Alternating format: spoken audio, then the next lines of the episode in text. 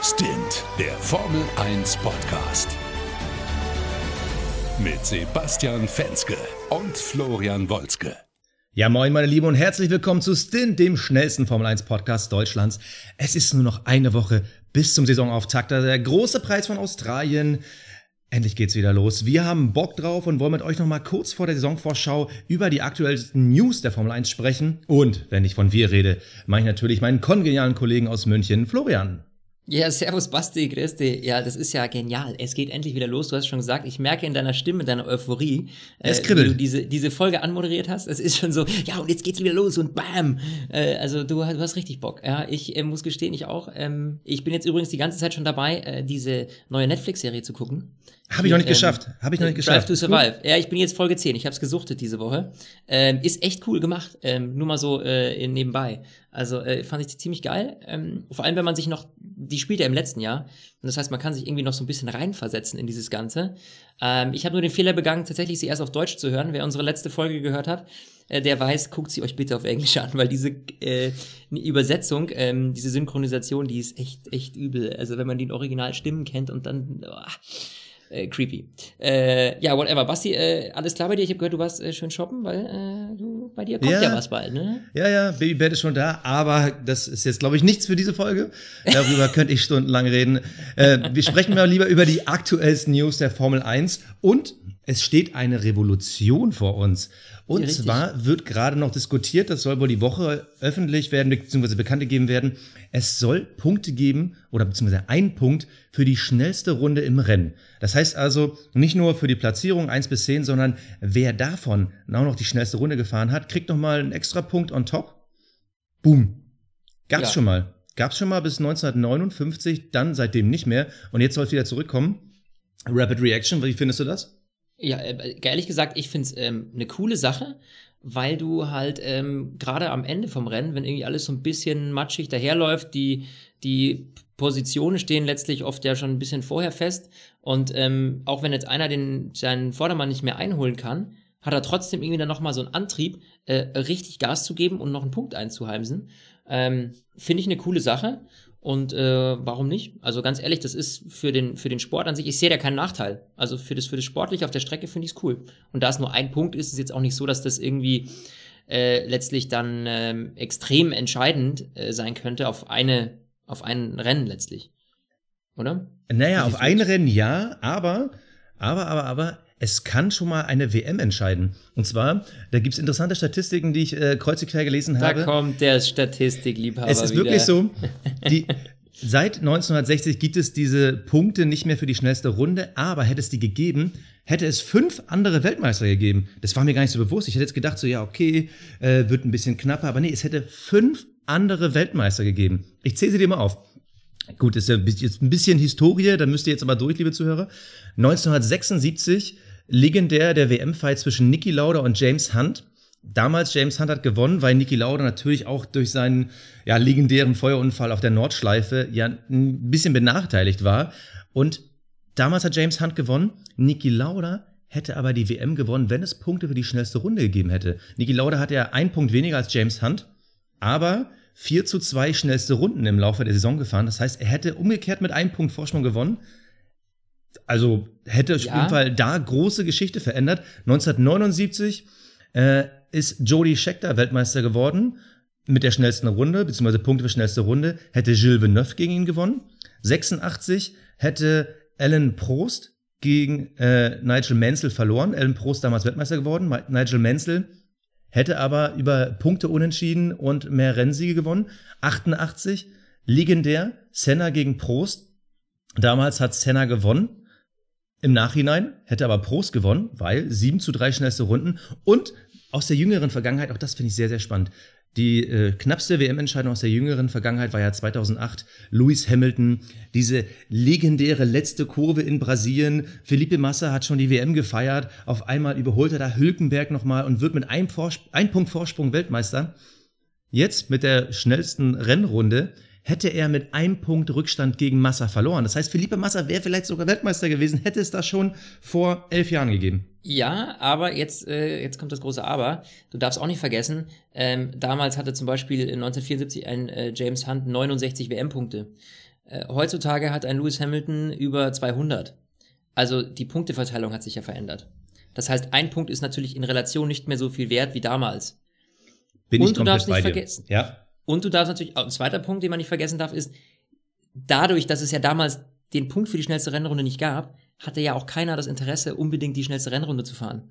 Das ist es. Ja. Also, und das ist natürlich auch ein großer Knackpunkt. Das heißt natürlich, da war ja gar kein richtiger Kampf um die schnellste Rennrunde da. Und wenn du etwas nicht unbedingt musst, warum das tun, wenn du dann anstattdessen den Motor schonen kannst? Also, das heißt, am Ende des Tages ist das natürlich immer ein bisschen schwierig, aber ja, ähm, wenn es mal ganz, ganz knapp wird, dann können so zwei, drei, vier Pünktchen schnellste Renn aus der schnellsten Rennrunde schon äh, eine eine Entscheidung verändern. Ähm, da gebe ich dir recht, aber die Auswirkungen sind jetzt natürlich nicht extrem. Nur für den Rennspaß auf der Strecke, gerade am Anfang, wo jeder wirklich jeden Punkt mitnimmt, ähm, finde ich das gut. Und vor allem ist es super für die, äh, für die Teams, die vielleicht, ähm, wenn du jetzt auf Platz 10, äh, auf Platz 11 oder 12 bist, ja, und aber ein Auto vielleicht hast, das doch die schnellste Rennrunde noch packen könnte, dann, ähm, hey, ist doch geil. Kannst du so noch einen Punkt einheimsen. Jo, da ist eigentlich fast nichts mehr hinzuzufügen. Ja. Ich finde es trotzdem relativ spannend, weil man hat halt wirklich diesen Effekt mit, was du schon gesagt hast, mit der zweiten Rennhälfte. Da passiert einiges und ähm, interessanterweise, ich habe mir mal die Statistiken angeguckt, wer letztes Jahr die schnellsten Rennrunden gefahren ist. Es war siebenmal Valtteri Bottas, viermal Daniel Ricciardo und dann kommen auch schon Hamilton und Vettel quasi punktgleich mit dreimal schnellste Rennrunde. Also es hätte jetzt letztes Jahr wirklich nichts verändert. So naja, vielleicht, vielleicht passiert ja was. Ich sag mal, stell dir mal vor, da will jetzt noch mal irgendwie ein Max Verstappen, der sagt sich jetzt, ey, es ist hier total blöd, irgendwie auf Platz drei, vier rumzudümpeln. Ich hau noch mal einen raus. Ich habe den. Abstand, ich hau noch mal einen raus. Da ist natürlich auch das Risiko, wenn du dich überschätzt, dass du vielleicht einen Fehler machst. Und allein nur, dass du diesen, diese 10% mehr Fehlerquote da reinbringen kannst, könnte das schon mal ein Rennen auch, ich sag mal, im großen Rahmen entscheiden. Und das finde ich relativ spannend. Was ich befürchte ist, dass die schnellsten Rennrunden weiterhin von den drei Top-Teams gefahren werden. Also wir hatten letztes Jahr ähm, Mercedes, Red Bull, Ferrari, die haben sich 20 der 21, waren es 21? Ja, ähm, äh, schnellsten Runden geholt und einmal war es Kevin Magnussen im Haas. Da hat sich mein Argument von gerade eben schon wieder widerlegt. Wenn du auf Platz 11, 12 bist, das wird dann äh, höchstwahrscheinlich, wenn es so wird wie letztes Jahr, nicht so häufig passieren. Es ist so, ja, das sowieso nicht, weil ähm, man möchte das nur auf die ersten zehn Fahrer anrechnen. Das heißt Ach so, also, das hatte ich gar nicht gesehen. Ah! Ja, ja, genau. Man will es nur auf die ersten zehn Fahrer anrechnen, was ja sowieso in 95 Prozent der Fälle, ich müsste jetzt nochmal gucken, Ja. wann diese schnellste Da- Rennrunde von Magnussen war, aber wahrscheinlich sind sowieso eh immer nur die unter den ersten zehn, weil ich möchte jetzt mal, ich möchte mal Ja. bezweifeln, dass jetzt Williams dann irgendwie Naja, mit gut. neuen Schlappen und leeren Tank da was rausholt. Aber trotzdem, ich glaube, dass es im Mittelfeld Unterschiede machen kann. Und deshalb, ey, why not? Ich find's super. Ich find's auch cool. Und vor allem, es kostet einfach gar nichts. Es ist für die einfach so, hey, das könnte, es ist eine Option, die wir haben. Äh, probieren wir das Ganze aus und es ist kein großer Mehraufwand. Also du weißt, du musst jetzt dafür nicht irgendwie was anderes dann äh, weglassen oder äh, ins Negative verändern. Ähm, ist für den Zuschauer, für uns Fans ist es genial. Also ich bin da auch äh, voll deiner Meinung. Äh, warum nicht? Bin ich echt gespannt. Sehen wir ja dann in Australien äh, gleich beim ersten Rennen, wie das so läuft und wer da die schnellste Rennrunde kriegt. Worauf ich auch ehrlich gesagt sehr gespannt bin, ist, äh, sind die neuen Frontflügel. Wir hatten ja schon mal drüber gesprochen. Ähm, nur jetzt ist natürlich dieses Thema, diese Frontflügel wurden ja auch verbreitert. Die wurden zwar vereinfacht, das heißt weniger ähm, ähm, vertikale Lamellen und alles nur noch horizontal, aber äh, dadurch wurden die dann auch von 1,80 Meter auf 2 Meter verbreitert. Und wenn wir wissen, wenn, also wenn Teile fliegen, wissen wir, sind es meistens Teile vom Frontflügel, ja, weil die an irgendeinem Reifen oder irgendeinem anderen Auto hängen bleiben. Und äh, da könnte ich mir tatsächlich vorstellen, äh, dass äh, es da ordentlich mehr scheppert. Und das denkt auch äh, Andrew Green, der Technikchef von Racing Point, ähm, dass die halt viel anfälliger sind für Schäden. Ja, also, das hoffe ich doch.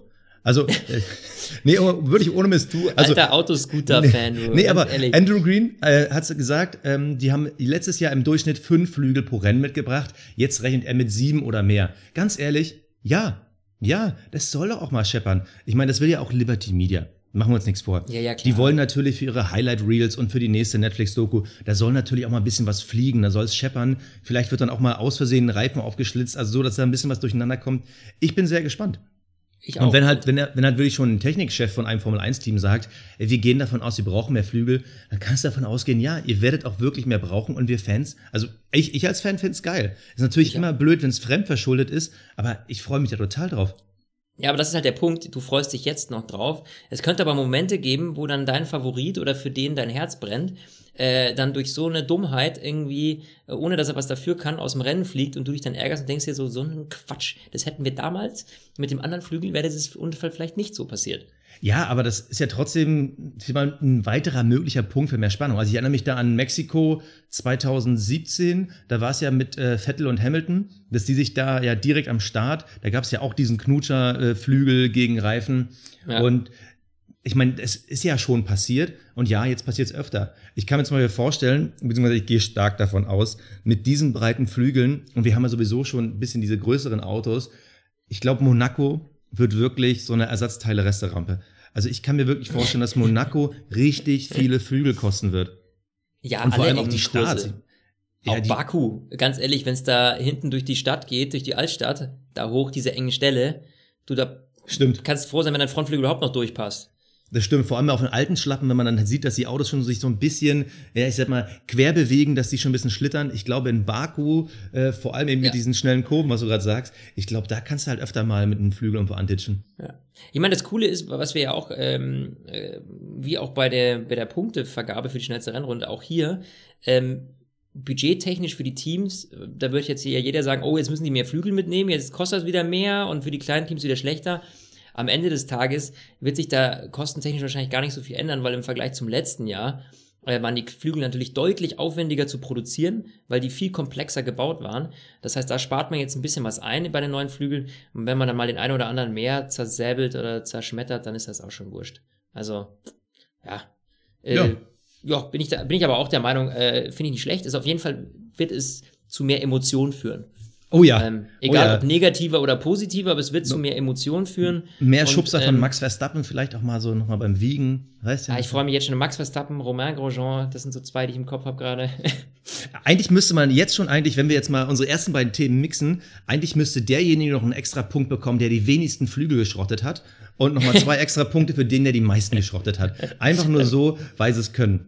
Aber, Sag dir eins, dann wird es genauso kompliziert wie die Preisgeldauszahlung bei der FIA. Uh, ich habe jetzt extra die ganze Zeit diese, ich wollte jetzt diese Überleitung schaffen von, kostet ja genauso viel zu Preisgeld, aber okay, okay. Äh, ja, es, aber meine war besser. Was ne, das ist- glaube ich nicht. äh, jetzt- jetzt Ja gut, dann fang doch mal an, dann fang doch mal an. Ja. Preisgeldauszahlung. Und zwar ähm, wollten wir dieses Thema jetzt nochmal in der Update-Show kurz ein bisschen näher beleuchten, weil äh, die FIA hat nämlich jetzt aufgeschlüsselt, ähm, wer denn was und warum bekommen hat. Äh, und wir wissen ja, dass es nicht im Moment ähm, liegt ja das Ganze noch unter dem Concord-Abkommen von Bernie Ecclestone. Das heißt, wir wissen ja schon seit langem, dass das nicht unbedingt fair zugeht, also zumindest meiner Meinung nach. Äh, jetzt wissen wir, welches Team wie viel für was bekommen hat. Ähm, und zwar äh, gibt's dann äh, einmal 35 Millionen, kriegt jedes Team, was in den letzten drei Jahren zweimal unter die Top 10, Top 10 der Team-WM kam. So, da muss ich gestehen, ähm, das ist Bei, ja noch eine bei ganz, nur zehn Teams. bei nur zehn ist, Teams Ist es leicht. Ja, ist es leicht, kriegt nämlich jeder 35 Millionen äh, letztlich. Herzlichen Dank dafür. Ähm, aber ähm, Wobei, weißt, du- weißt du, warum das so geschrieben ist? warum? Äh, das ist halt für neue Teams, die reinkommen, die können das halt eben nicht. Was ja interessant ist, weil zum Beispiel Racing Point, die haben ja letztes Jahr, als sie Force India übernommen Ja, haben, waren sie ja quasi als neues Team gestartet. Den hat man aber jetzt diesen Goodie geschenkt und gesagt, ah, wisst ihr was, ihr wart ja irgendwie schon dabei. Deshalb, Ja. die erste Kategorie erfüllt ihr damit auch und somit bekommen alle schon mal in Kategorie 1 35 Millionen aus dem fetten Topf von Liberty Media. Richtig. So, beim zweiten Topf geht's auch noch in Anführungsstrichen, würde ich sagen, also geht's noch fair zu, weil da geht's um die Leistung, da geht's dann um die WM-Platzierung vom Vorjahr, also in diesem Fall von letztem Jahr. Ähm, da hat zum Beispiel Mercedes als äh, WM-Gewinner 66 Millionen zusätzlich bekommen. Äh, bei äh, Williams sieht's dann am anderen Ende der Fahnenstange schlechter aus, die haben nur 15 Millionen bekommen. Aber das finde ich ja auch noch fair. Wenn man sagt, okay, klar hat der, der gewinnt, natürlich mehr Anspruch auf den Topf als der, der eben schlecht ist. So, das heißt, da kann man auch noch nicht so viel drüber sagen. Äh, Punkt drei muss ich gestehen, Basti, ist der, der mir echt ein Dorn im Auge ist. Den, den kriegt nur ein Team. Das ist Ja. nämlich der Longs- Long-Standing Team-Bonus. So, Basti, und jetzt rate mal, wer den bekommt. Oder sag es uns. Ja, ich, ich weiß natürlich, es ist natürlich Ferrari. Ferrari hat den extra ausgehandelt, die wollten halt immer schon ein bisschen extra Cash. Das Entscheidende ist aber nicht unbedingt, dass Ferrari einen Sonderbonus bekommt als quasi die große Formel 1-Brand, sondern dieser Extra-Bonus ist höher als das, was Mercedes für den WM-Titel bekommt.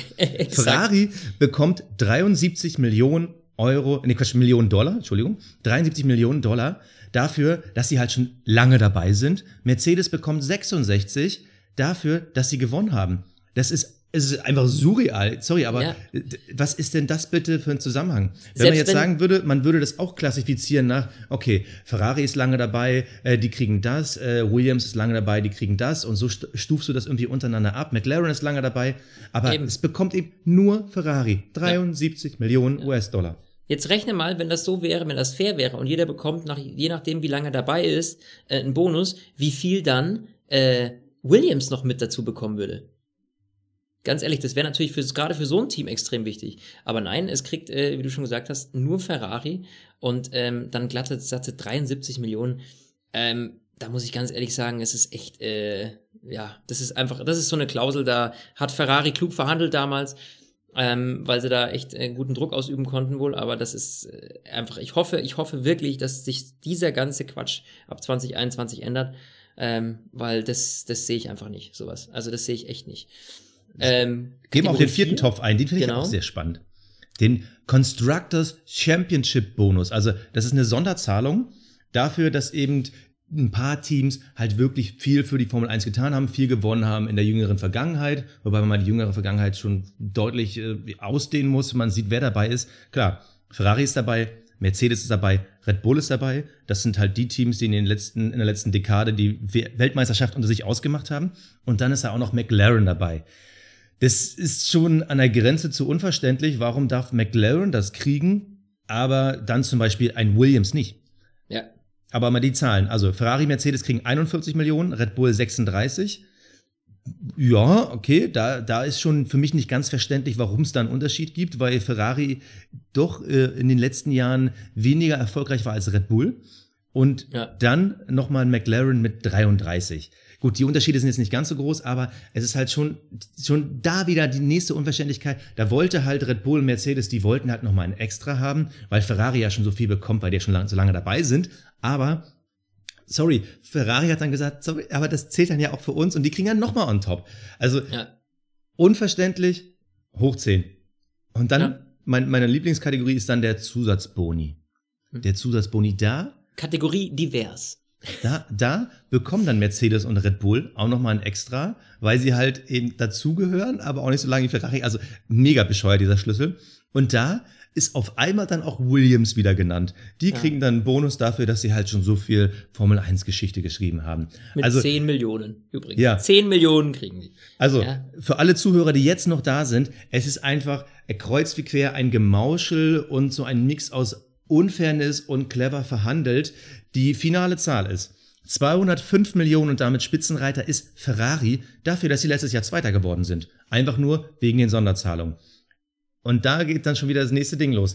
Das heißt, im Umkehrschluss, das sind schon mal 28 Millionen mehr, als Mercedes bekommen hat. 28 Millionen, also 10 Prozent mehr. Für, für, für was? Für welche Leistung? Ja. Für ja, okay, sie sind ewig dabei und immer der Formel 1 treu geblieben, ist alles schön und gut, aber sie profitieren ja auch von der Formel 1. Genau, das Also ist man ja darf- für äh, Ferrari der, ist ja- das größte Werbeschild überhaupt. Exakt, exakt. Und jetzt, und das ist echt schwierig. und jetzt der Unterschied. Der beste Ferrari zum schlechtesten Toro Rosso. 205 Millionen zu 52. Zu 52. Also wir haben hier einen Unterschied von 153 Millionen. Ferrari kann allein von ihrem hier Long-Distance-Bonus bekommen die mehr als Toro Rosso. Ja, das ist ein Wahnsinn. Also Das ist schon krass. Ich meine, wir reden ja, wir reden ja seit Jahren über Budget-Obergrenze. Du könntest sie total leicht einführen, indem du halt sagst, lass die Zusatzbonis weg. Weil wenn die Zusatzbonis weg sind, dann hättest du wirklich noch einen Unterschied von 39 Millionen zwischen dem Besten und dem Schlechten. Jetzt hast du einen Unterschied von über 150 Millionen. Das heißt, Ferrari kriegt das Dreifache, nee, das ist das Vierfache von Toro Rosso. Also, ja, Ja, natürlich, ich bin natürlich auch ein größerer Ferrari-Fan als Toro Rosso, aber das ist mir einfach zu unfair. Also, ich kann das gar nicht anders beschreiben. Ja, vor allem der Punkt ist, das Schwierige daran ist halt einfach, Ferrari sitzt in einer Verhandlungsposition. Die Formel 1 profitiert von Ferrari und die Ferrari pro, profi- äh, profitiert von der Formel 1. So, jetzt. Und ähm, ja, ich bin echt gespannt, wie Liberty, Media dann in die Verhandlungen reingeht und das Ganze 2021 aussehen wird. Ähm, aber Ferrari da ihren, ihren, ihren Druck da weiter ausüben können und sagen, ja gut, dann gehen wir halt aus der Formel 1 raus. Das will natürlich niemand. Das ähm, wird aber auch die Frage Ferrari ist, würden machen. sie es machen? Ja, eben, das, das frage ich mich. ich nicht. Nee, glaube ich auch nicht. Also ganz ehrlich, das ist so ein Aushängeschild und sie würden damit so viele Fans vor den Kopf stoßen, dass sie vor allem aus welchem Grund, dass sie wegen Kohle, äh, die sie jetzt plötzlich nicht mehr kriegen, die sowieso schon total überzogen war, aus der Formel 1 aussteigen. Ich glaube, da würden sie so einen Image-Schaden erleiden, dass sie das nicht machen würden. Ja, ich hoffe, dass Fall. Liberty Media da hart genug dran bleibt. Also vor allem ganz Italien wird weinen. Also das sowieso, viele Formel 1-Fans werden weinen, aber ganz Italien wird weinen, wenn Ferrari raus ist. Und ich glaube auch, das werden sie nie machen. Und Liberty Media muss da eingreifen. Weil das ist genau, stell dir mal vor, so würde unsere Wirtschaft laufen, beziehungsweise in vielen Teilen läuft unsere Wirtschaft ja so, dass du alte Unternehmen, die fest und eingefahren sind, aber ein Standing haben, die werden halt steuerlich bevorteilt und Startups werden halt benachteiligt. Dann kommen ja kleine Firmen nie hoch. Also Ja. wenn, wenn Liberty Media wirklich diese Gleichberechtigung haben will, dann muss man einfach sagen, dann Vorteile weg für die Großen, mehr Chancen für die Kleinen. Von mir aus kann Ferrari auch noch einen Mini-Bonus kriegen. Das ist ja okay. Von mir aus, wenn du, wenn du das ganze Geld nimmst, was schon da ist, und du verteilst das auf diesen Erfolgsschlüssel, dann, dann ist das doch okay. Dann reicht das doch auch. Und dann Ja. werden halt Sponsorenpartner wieder relevant. Und da hat Ferrari ja eh schon Vorteil. Ich meine, wenn du wirklich siehst, Ferrari, Mercedes, Red Bull, die da an der Spitze stehen, die haben ja schon mehr Medienwirksamkeit, mehr Sponsoring. Ähm, du hast dann natürlich den Vorteil als Werksteam, du kannst das eh anders äh, verrechnen, beziehungsweise bist dann auch nicht so auf den Return on Investment, also quasi auf den Gewinn. Du bist davon nicht so abhängig wie jetzt zum Beispiel ein, ein Williams, ein McLaren. So, schaff das alles ab und du hast trotzdem als Ferrari immer noch einen Vorteil. Ja, und du hast, der Punkt ist ja, du schreckst durch dieses System, das jetzt gerade da läuft, auch sämtliche Neueinsteiger ab. Also wer sagt denn, dass er jetzt äh, Motorenhersteller, Team etc. gründen will, wenn er weiß, dass er 0,0 Euro bekommt und ein Ferrari, das seit 100 Jahren dabei ist, 73 Millionen, einfach Na gut, so. au- aus Fairness, wenn jetzt einer reinkommt, den würde ich jetzt auch nicht dafür beschenken, dass er reinkommt. Also so wie jetzt Nein, aber du musst es doch attraktiv machen. Du musst doch Ja. auch, wir wollen doch eine, wir wollen doch nicht, dass irgendwie zwei Teams äh, oder drei Teams hier die gesamte Formel 1 besetzen, sondern du willst dir einfach, ein, du willst ja einen fairen Wettkampf zwischen möglichst vielen Teilnehmern. Und ähm, du darfst ja nicht vergessen, dass die großen Teams wie Ferrari und Mercedes ja auch noch Junior-Teams haben. Und Red Bull. Ja, das, das heißt, du hast ja im Endeffekt, also böse gesagt, hast du ja, machen die, die Top 3 Teams ja eigentlich sechs Teams aus. Mehr oder weniger. Ja. Ist jetzt übertrieben böse gesagt, aber ja, die spielen da natürlich mit. Und eigentlich wollen wir doch einen fairen Wettkampf zwischen zehn unabhängigen Teams. Also was wir als Fan wollen. Ja, also aus meiner Meinung. Oder das würde ich mir wünschen. Und wenn du natürlich dann solche Top-Teams äh, bevorzugst, dann machst du es natürlich Neueinsteigern schwer, die sagen, hey, wir wollen auch bei diesem Konkurrenzkampf mitmischen.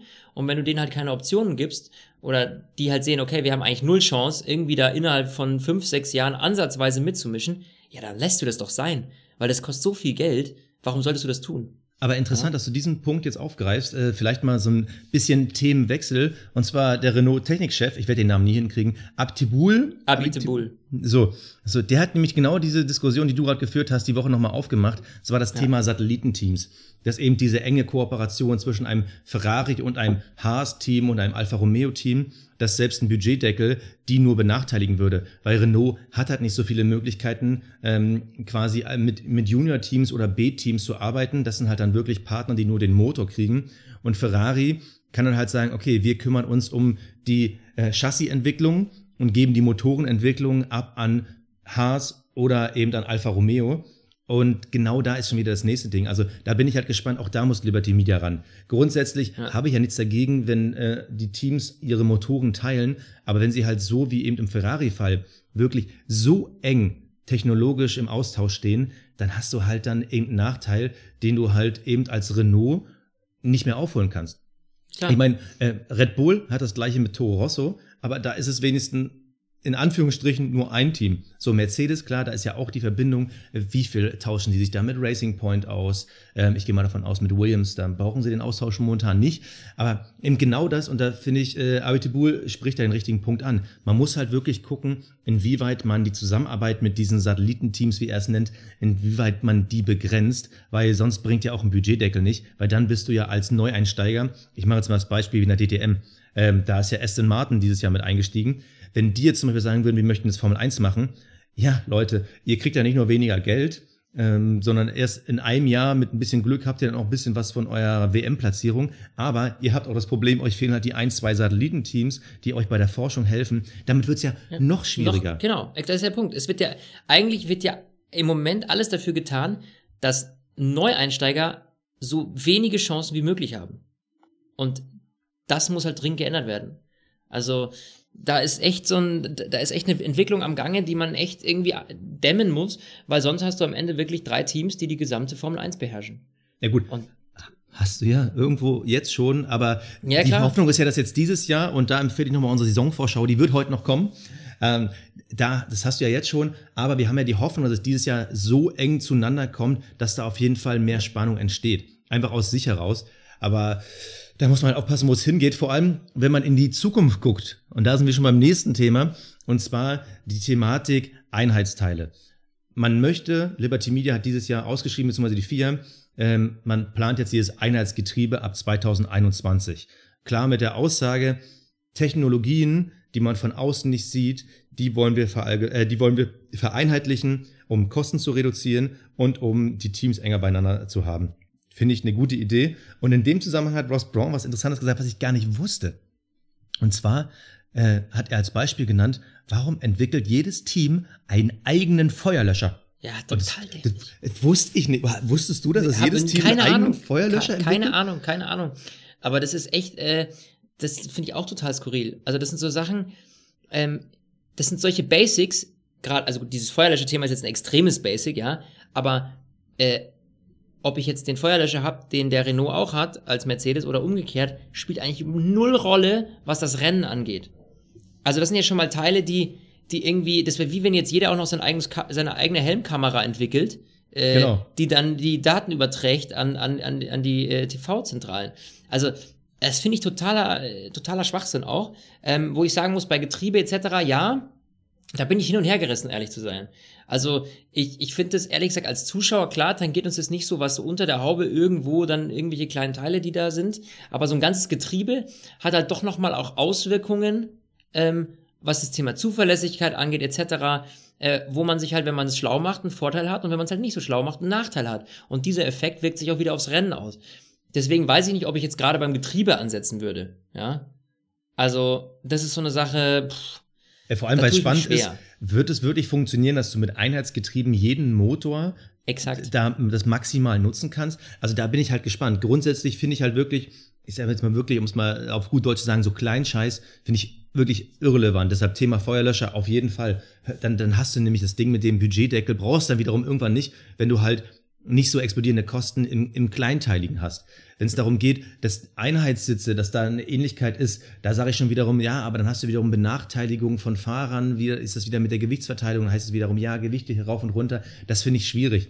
Ähm, bei Getriebe bin ich, bin ich eher hin und her gerissen. Also du sagst, du findest es eher nicht so gut. Ich muss sagen, ähm, Natürlich gehört es natürlich auch zu einer Marke dazu. Das heißt, wenn du zum Beispiel sagst, so Mercedes, die haben ja mittlerweile ihr äh, 9G Automatikgetriebe, also was das ist ja auch alles, was Außenwirkung nach, äh, auch für die, für die Serie ist, für die Straße. Aber ich krieg das halt nicht mit. Mich interessiert natürlich, ob ein Motor mehr PS hat als der andere, aber ja. grundsätzlich bei sowas, nee. Also wir haben Einheitsreifen. Von mir aus äh, kannst du auch so ein Einheitslenkrad, glaube ich, ist utopisch, weil da greifst du, glaube ich, zu sehr in die Software ein. Aber wenn du halt wirklich sagst, so wirklich, äh, wir haben vielleicht einen Einheitsfront- und Heckflügel, würde ich vielleicht sogar glatt noch mitgehen, solange du halt den Rest noch relativ entscheiden kannst. Oder wäre dir das auch zu viel? Ja, ja, das ist halt, weißt du, das sind ja auch du, du diese kreativen Freiheiten, die haben ja auch vor, also hat alles Vor- und Nachteile, ja. Klar, du hast es schon benannt. Also wenn man natürlich die Flügel so ein bisschen vereinheitlicht, schafft man es vielleicht, dass das Feld ein bisschen enger zusammengeht.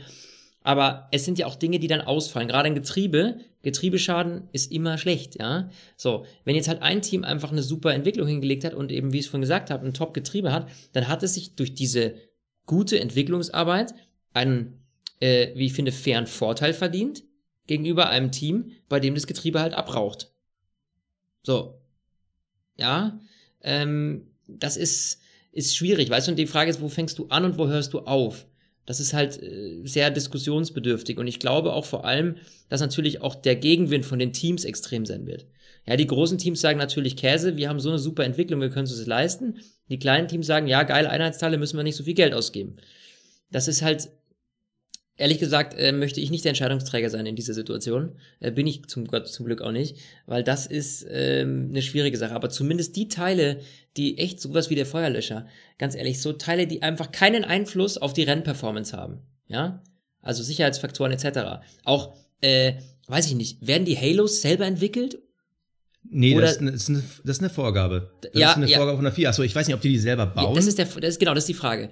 Ist das eine, eine, eine, Ich glaub- gibt ich glaub, die vier nur die Maße vor, so okay, pass auf, so und so müssen die sein und das und das müssen die aushalten oder sind es Teile? Das ist eine gute Frage. Also ich glaube, also es gibt auf jeden Fall ein Standardmaß für das Halo. Also da ist ganz klar definiert, Ja, wie das klar. sein muss.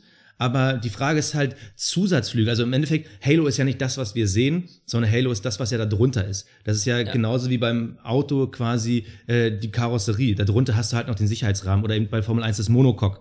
Dass du ja nochmal dieses Carbon-Monocoque hast, wo der Fahrer drin sitzt. Ja, ich ja, glaube, das ist, das müsste sogar äh, so ziemlich noch ein Einheitsteil sein, bin ich mir aber gar nicht so sicher. Nee, äh, ich, glaube, dass wir unterschiedliche Formen schon gesehen haben. Und vor allem dann, weißt du, dann geht's los auf dem Halo hier ein Flügel, da ein Flügel. Genau, deshalb, also So, so da, what, da haben die, da genau. haben die Freiheiten, aber ich glaube, das, was drunter ist, was, was quasi die Sicherheit geben soll, ich glaube, das muss einheitlich sein. Aber klar, wie du da die Flügel ranbaust und so, das sind natürlich bei den Teams selber. Ja, aber das wäre schon wieder so eine Sache, weißt du, dann pack dieses Halo drauf, das ist vorgeschrieben, Thema erledigt, muss keiner selber dann noch irgendwie groß entwickeln, fertig, Thema erledigt. Weil ob da jetzt Flügel auf dem Halo sind oder nicht, ganz ehrlich, die Rennperformance, die wir hier sehen im Fernsehen, für uns als Fans, spielt das keine Rolle, ob da dieser Flügel drauf ist oder nicht. Aber okay, einigen wir uns jetzt äh, auf, dass wir uns nicht einigen. Wir einigen uns, Weil wir, das glaub ich, könnte, einigen. das könnte man noch stundenlang Exakt, reden. sonst können wir stundenlang. Wir haben noch ein, ein, ein kleines, äh, spannendes Thema, nämlich, äh, und zwar ein musikalisches Thema. Ähm, und zwar arbeitet äh, Liberty Media jetzt mit den Chemical Brothers zusammen, beziehungsweise die Chemical Brothers haben äh, einen neuen Song komponiert für die Formel 1. Es ist jedoch noch nicht klar, ob das jetzt nochmal eine neue Hymne geben wird oder nicht. Ich kann es mir ehrlich gesagt nicht vorstellen. Erzähl mal gerade dieses Musikvideo. Das ist so strange. Ich habe es bis heute noch nicht kapiert. Du hast mir vorhin erklärt. Bitte äh, sag, worum geht's da? Also für jeden, der jetzt sagt, so, ey, Chemical Brothers habe ich schon mal gehört, habe ich irgendwie noch nicht und so. Also die Chemical Brothers, die waren halt in den 90ern, ja, doch so, so teils erfolgreich, so ist mal so breiter bekannt. Ne? Also größtenteils in England, weil das ist ein äh, Musikduo aus Großbritannien. Ähm, die haben jetzt diesen Song We've Got to Try komponiert. Flo hat ja gesagt, ob es die neue Hymne wird, wissen wir nicht. Aber ich habe mir dieses Musikvideo angeguckt, das packen wir euch auch noch mal in die Show Notes. Könnt ihr euch angucken, beziehungsweise ihr müsst es euch angucken, weil ich habe es nämlich zusammen mit meiner Freundin geguckt. Und da kam jetzt der Gag. In diesem Video ist halt so ein Mädchen, die hat einen Hund und dann geht's los, ja, we've got to try. Die müssen halt irgendwas versuchen und dann denkst du so, okay, aber was? Die sind in so einer Lagerhalle und auf einmal wird dieser Hund auf ein Laufband gesetzt, fängt an zu laufen und guckt sich Formel 1 Rennen an. Und dann fangen die an, für diesen Hund spezielle Arme und Technologien zu entwickeln und auf einmal sitzt dieser Hund in einem Formel 1 Rennwagen und meine Freundin so, ah, das ist ja voll süß. Und ich so, das ist total bescheuert. Was macht diese Frau da und was macht dieser Hund da? Und dann kommt raus in dieser Entwicklung, der Hund wird in einem Formel-1-Auto trainiert, eine Weltraumrakete zu fliegen. Und diese Weltraumrakete fliegt auf einen Planeten absurd. und dann will einer da im äh, Space Shuttle Center auf Selbstzerstörung drücken. Aber das Mädchen hat diesen Hund trainiert, ähm, die, irgendwie die Fernschaltung auszuschalten. Die, dieser Hund, die Rakete, der Planet explodiert nicht. Und das Video endet damit, dass dieser Hund anderen Hunden erzählt und so ist der Hundeplanet entstanden. Und du denkst die ganze Zeit, meine Freundin hat dann ihre Meinung revidiert und meinte, was für ein bekloppter Quatsch. Und denkst das? die ganze Zeit, was zur Hölle hat das mit der Formel 1 zu tun? Dieser Hund wird in einem Formel 1 Rennwagen trainiert, eine Rakete zu fliegen, damit die dann diesen Hund sprengen. Äh, äh, sorry. Ich sag dir eins, Sponsor war 100 pro Elon, Musk oder so. Das habe ich mir, witzigerweise habe ich das beim Gucken auch gedacht. Also Also das ist also was Freakiges, äh, ganz abgefahrenes, ne? Am besten noch in einem Tesla und dann ab auf den Mond. Also es ist ultra crazy. Schaut's euch an.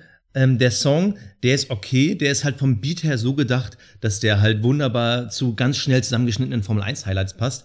Ähm, Ja. Da gibt's auch irgendwie noch ein, äh, was habe ich gelesen, ein 25.000 Beats per Minute Update, so ist es äh, äh, Update, äh, Remix, damit es irgendwie wie so ein Space Shuttle klingt. Ich sag mal, äh, Wisst was Formel wir 1 Rennen, Mann, ich bin schon total durcheinander. Also ich sag mal so, Kann man machen, kann man nicht machen. Guckt's euch an, schreibt Wir uns packen- gerne eure Meinung. Es Ja. ist einfach nur crazy. Wir, wir packen euch den Link äh, in die Beschreibung. Ähm, da könnt ihr mal dann reinschauen in, in das YouTube-Video. Es ist total absurd. Also es ist wirklich st- strange. Äh, aber hey, was man sich äh, als Formel 1-Eigentümer nicht alles so einfallen lässt, ne? Ja, Äh, so Flo, wir müssen, wir müssen fertig machen. Wir müssen jetzt gleich Richtig. unsere Saisonvorschau aufnehmen. Das heißt hier, unsere Update-Show ist damit durch und äh, bleibt dran, kann man gar nicht sagen. Guckt einfach in eure App, weil gleich kommt dann die Saisonvorschau 2019. Heute Die Abend noch Hammer. online. Wir freuen mich. Bis später. Tschüss. tschüss. Stint, der Formel 1 Podcast. Mit Sebastian Fenske und Florian Wolzke.